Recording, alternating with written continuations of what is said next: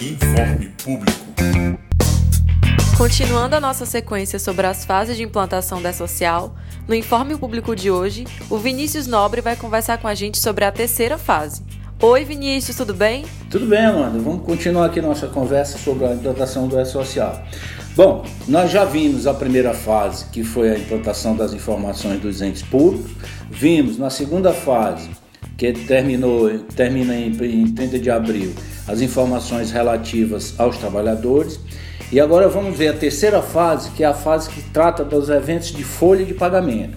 Tá? São os, os chamados eventos periódicos. Então, nessa fase, os órgãos públicos, eh, os entes públicos terão que mandar as informações relativas à folha, ou seja, relativa à apuração da folha e as consequências, né, as informações da apuração da folha, dos pagamentos efetuados e as consequências disso relativa à geração, como, como isso é base de cálculo para contribuição previdenciária e imposto de renda, e nos casos do seletista a contribuição ao FGTS, tá? essa fase ela é de suma importância, porque da partir dessas informações é que serão calculadas as contribuições. Há, que se ressaltar que a partir da implantação do E-Social, o ente público não fará mais cálculo nem da contribuição previdenciária, nem do imposto de renda retido na fonte, que serão calculados pela Receita Federal, com base nas informações prestadas nesses eventos chamados eventos periódicos, são os eventos da Folha. E o FGTS, para aqueles que são seletistas, será calculado pela Caixa Econômica, também com base nas informações relativas à folha de pagamento, que serão prestadas pelos órgãos públicos. Nessa fase, vai existir algum evento específico que requer uma atenção dobrada? Na realidade, nesse, nessa fase, todos os eventos são prioritários porque erros, né, eventuais erros na informação desses eventos fatalmente trará como consequência erro não no cálculo das respectivas contribuições. Então é preciso que nessa fase os eventos sejam é, bastante, é, se, os, os entes sejam bastante criteriosos, certo, na construção desses eventos. Nós tivemos lá na primeira fase, né, a construção de tabelas. Lá nós tivemos, por exemplo, a tabela de natureza de rubricas. Então agora, quando é, se essa tabela bem informada, ela vai refletir positivamente agora na informação da remuneração, porque lá na tabela eu botei quais, é, o, o ente público informou quais eram as incidências, agora eu vou informar as bases de cálculo.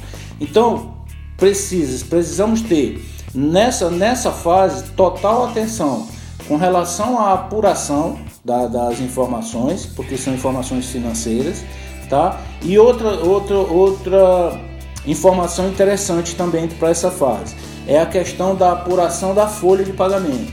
Nós temos em alguns entes públicos a apuração da folha quebrada dentro do mês. E a partir do E-Social, essa apuração da folha ela tem que ser feita do dia primeiro do mês ao último dia. Ou seja, tudo que ocorrer dentro do próprio mês tem que estar registrado no evento de folha de pagamento. Então é talvez uma mudança para alguns órgãos que façam apuração de folha quebrada, né? ou seja, é, dividido, não, não, não tendo como base a apuração mês civil, que a gente tem que, a partir da, da implantação do E-Social, mudar esse procedimento.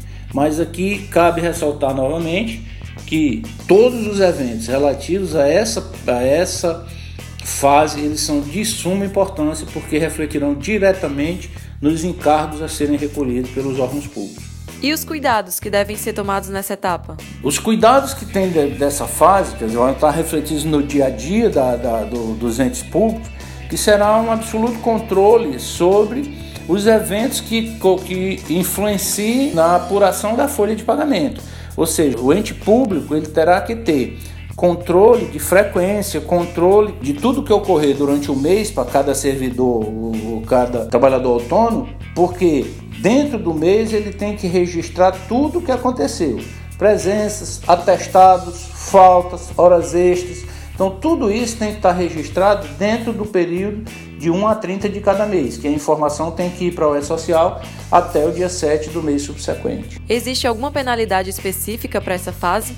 Caso ela não seja cumprida corretamente ou segue o mesmo padrão das anteriores? As penalidades são as previstas lá na legislação trabalhista, previdenciária e a do imposto de rendas, né? que são vários os tipos né, de, de, de penalidades estabelecidos lá. Como é social, não mudou nada em relação à parte legal, então por hora tudo que tem de penalidade é o que está previsto nas legislações trabalhista, previdenciária e do imposto de renda. Qual o prazo para a implantação dessa fase? É, o prazo de implantação dessa terceira fase, relativa aos eventos da folha de pagamento, inicia em maio, né? na realidade, ela será apurada a partir dos eventos ocorridos a partir de 1 de maio, tá? E a partir daí todos os eventos de folha já serão, já estarão incluídos no E-Social. Então, a partir da competência maio, certo? Teremos que prestar, os órgãos públicos terão que prestar já essas informações ao E-Social. E nós ficamos por aqui.